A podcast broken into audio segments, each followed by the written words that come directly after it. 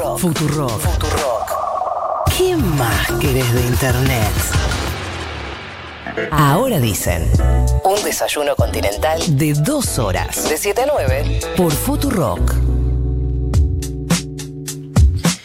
Son las 8 y 32 y retomamos el universo político. Vamos a hablar con Luis Juez, diputado del Frente Cívico de Córdoba, de parte de Juntos por el Cambio. Luis, buenos días. Florencia Halfon te saluda. ¿Cómo te va? Bien, bien, buen día, ¿cómo va? Buen día, gracias por atendernos. Eh, empiezo por los incendios allí en Córdoba. Eh, supongo que será un tema también de preocupación para vos. ¿Qué nos podés contar? Bueno, todavía el fuego no cesa, ¿no? Está dando vuelta ahí en la zona de Montecristo, Montecristo de, de Camino Cruz del Eje, con Capilla del Monte, se ha hecho muy rebelde ahí, difícil de combatir. La lluvia no, no llega todavía, llegamos casi 150 días sin lluvia y la verdad que he hecho de desastre, he hecho de desastre. La verdad que está muy seca la vegetación y, y lo que la semana pasada era un tema que se podía haber controlado, pues si, si le hubiesen puesto toda la energía, terminó desbordando. La verdad que hay mucha, hay más de 180 eh, familias eh, evacuadas, hay mucho temor en la zona, bueno, estuvo muy cerca de, de, ciudades importantes. Sí, una gran preocupación, la verdad, pero bueno, siempre pasa lo mismo y escuchar a los tipos decir lo mismo, pero el desarrollo inmobiliario no se para. Eh, no hay ningún tipo de control, no existe la Secretaría de Ambiente de la provincia. Ya llevan 21 años gobernando esta provincia y cada 3, 4 años, según la seca, pasa exactamente lo mismo. El gobernador dice, vamos a ayudar a reconstruir todo, como si plantar un árbol y darle la característica a los bosques nativos es un tema que lo va a hacer de un año para el otro. Pero bueno, lamentablemente tu, tu, tuvimos durante años impuesto el fuego, cientos y cientos de miles de, pesos para hoy ve que los tipos no tienen con qué combatir los incendios, es la gente que sale con balde de plástico. La verdad, la verdad que las imágenes te, te, te, te destruyen, pero bueno, puedes creer que una provincia que tiene un problema como este, porque Córdoba ha cambiado su clima hace un tiempo de una manera increíble, un gobierno que lleva 21 años, este tema no le encontró la vuelta, ¿viste? Vos, vos podés, más allá de la, de la mano del hombre, más allá de que, siempre están los inescrupulosos, pero la verdad, la verdad, se ha permitido el desmonte de manera eh, increíble, el desarrollo inmobiliario ha copado las laderas de las montañas, eh, los pueblos que rodean al Gran Córdoba. La verdad que es todo un tema muy, muy, muy complejo. Eh, Luis, me meto con el tema de la reforma judicial. y quiero saber cómo ves el panorama en diputados para saber no solamente si es posible que se negocie alguna aprobación con algún cambio, sino también para saber si van a dar quórum. Creo que el tema es absolutamente inoportuno, ¿no? La verdad que no. Me parece que una discusión de un tema de esa característica, de ese calibre, de, esa magnitud, requiere un piso mínimo de consenso. Y no, no, no lo hay, por lo menos un diputado no, no lo tenemos. Eh, me parece absolutamente inoportuno porque es un tema para charlarlo, para discutirlo, para profundizarlo, para debatirlo en seriedad. Con, yo soy un tipo que tengo 34, casi 35 años de ejercicio profesional, vivo de mi profesión, litigo como abogado penalista hace 35 años, así que hace 30 y pico de años que vengo pidiendo que pensemos, que repensemos, pero no tengo posibilidad de charlarlo ahora. ¿Dónde, dónde, ¿De qué manera lo podría hacer? ¿Con quién me podría juntar en el patio de casa a discutir una reforma judicial que, que, merece un debate profundo, una mirada mucho más federal, no tan no tan portuaria, muy muy porteña esta reforma, la verdad que para discutir cómo tienen que funcionar algunos tribunales en la jurisdicción de la ciudad, es un tema que lo tienen que discutir con esa jurisdicción. Pero a nosotros nos gustaría plantear un montón de cosas, pero no no no dadas las condiciones, imposible. A mí me gustaría generar, por ejemplo, un debate en la en la Cátedra de Procesal Penal de la Facultad de Derecho, en, lo, en, la, Nacional, en, la, Universidad Nacional de Córdoba. O discutir, he sido autoridad durante muchos años del Colegio de Abogados de Córdoba, discutir con los otros colegios, con la Asociación de Magistrados, con las ONG que ahora tienen reconocimiento procesal. Y no lo podés hacer así, que me parece que es un tema interesante para discutir con profundidad, pero en, en un momento más oportuno. ¿Qué tal, eh, diputado Nicolás Fiorentino? Le saludo, ¿cómo está? Eh, la cuestión con la eh, reforma judicial, ¿es una cuestión de eh, modos y de momentos o es una cuestión este, de fondo? Porque eh, dos cosas, básicamente. Primero, Juntos por el Cambio se eh, manifestó en contra de la reforma, incluso antes de que ingrese al Congreso, en primer dato. Y segundo dato, eh, yo entiendo la, situación de los consensos y la situación de los debates, pero por ejemplo también se manifestaron en contra de la comisión de especialistas que está analizando otro tipo de reformas judiciales, que me parece que es una eh, una herramienta eh, que, que, puede servir en torno a esto que dice usted de que se manifiesten los especialistas.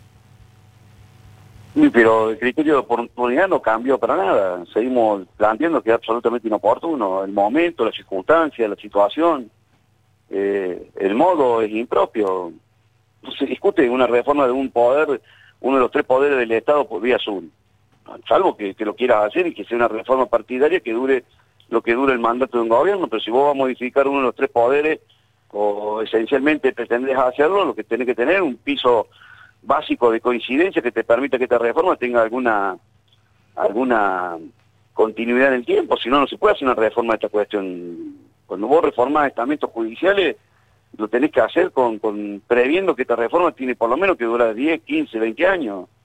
Hasta que Y para eso necesita elegir el momento, no, no es una cuestión, recién veía, escuchaba algunas propagandas que decía el presidente, que usted en algún reportaje que le han hecho en los distintos programas ahí de la radio, y decía, bueno, este no es el momento, este no es el momento, creo que se refería al tema del aborto, no es el momento, no quiero generar ningún debate que, que nos divida y que sea una excusa para no concentrarnos, tenemos, bueno, este es un debate que requiere pisos básicos de coincidencia, hay que buscarlo, hay que ser inteligente, no hay que laburar para, para, para que las cosas se terminen frustrando porque las buenas ideas se terminan frustrando. Me parece que el criterio de oportunidad no, no, no coincide con el momento en el que estamos viviendo.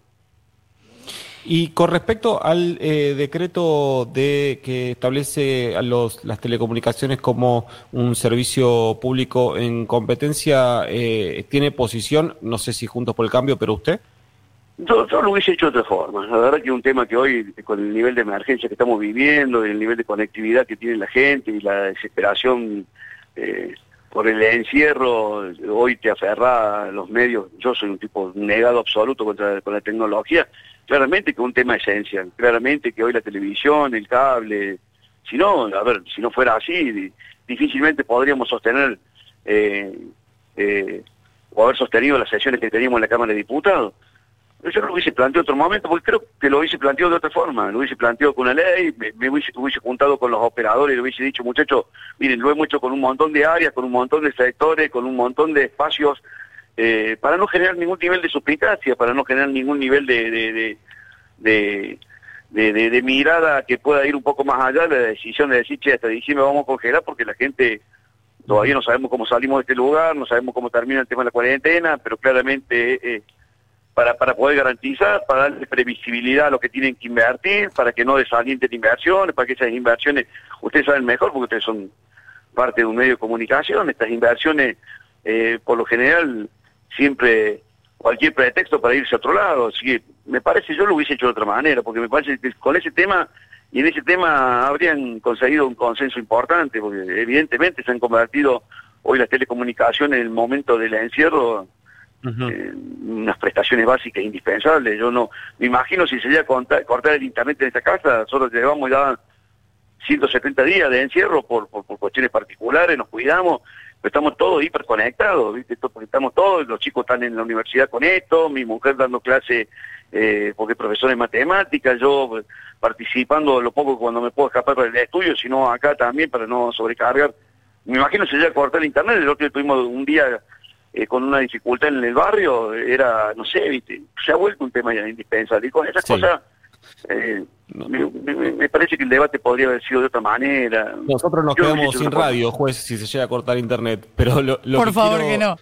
Claro, lo, que quiero saber, digo, más allá, porque eh, entiendo que en definitiva la, situación de la eh, pandemia eh, obliga a poner siempre el, el, cómo y el cuándo por encima del qué, pero a mí me interesa mucho el qué y quisiera saber si usted considera que estos servicios de telecomunicaciones, dada justamente la misma importancia... Pero hay que, hoy, hoy en el mundo, deberían este tipo de debate hay, hay que desapasionarlo de, de cuestiones ideológicas para que no haya comparaciones absurdas para que el tipo que tenga que invertir en el tema de la telefonía, el tema de las comunicaciones en el mundo, son inversiones muy volátiles. Si no la, no la afianzas en tu lugar, eh, se te va a otro lado. Esto, esto pasa así en cualquier lugar del mundo. Yo eh, no hace falta ser un genio y un experto en telecomunicaciones para darse cuenta que eh, todo el mundo está reclamando, ¿viste? La Argentina necesitaba pegar un salto importante en conectividad, ¿viste? Son inversiones costosas. Yo, estas cosas, yo, la verdad hubiese elegido otra mecánica, porque creo que en el fondo de la cuestión puede haber mucha más coincidencia que la que el gobierno cree, ¿viste? Pero bueno, eligió el DNU, está, está muy enamorado de los DNU, así que... Eh, Luis, antes de cortar, no sé si ayer viste que en el programa de Luis Novarecio en América, Eduardo Dualde, el expresidente, habló del militarismo en América y dijo que él creía que no va a haber elecciones. Eh, dijo es una convicción porque Argentina es la campeona de las dictaduras militares, que cree que el año que viene no va a haber elecciones. ¿Esto te, mm, te despierta alguna reflexión? No, no, pobre que se quede cuidando a los nietos. Para escuchar esas pelotudeces, no hay forma que no haya elecciones, no hay forma que no sostengamos el sistema democrático, no hay que alentar estupideces, ni, ni en joda, ni en joda. Eh, Yo puedo ser un duro opositor y puedo putearme y enojarme y reputearlo al, presidente y al gobierno, pero eh, este es el sistema que hemos elegido hace ya un montón de tiempo para vivir y esto de ahí no nos corremos ni, ni en los sopas. Podemos ganar o perder y a mí me tocó más veces perder que ganar, pero eso no me da derecho a pensar que la solución viene por otro lado. No, no me parece una estupidez lo de Valdes, sinceramente una estupidez sin fundamento, que mete miedo en un momento de miedo, que no ayuda, que intranquiliza, que profundiza la grieta. Yo no sé qué estará viendo en otros países, pero me parece bárbaro.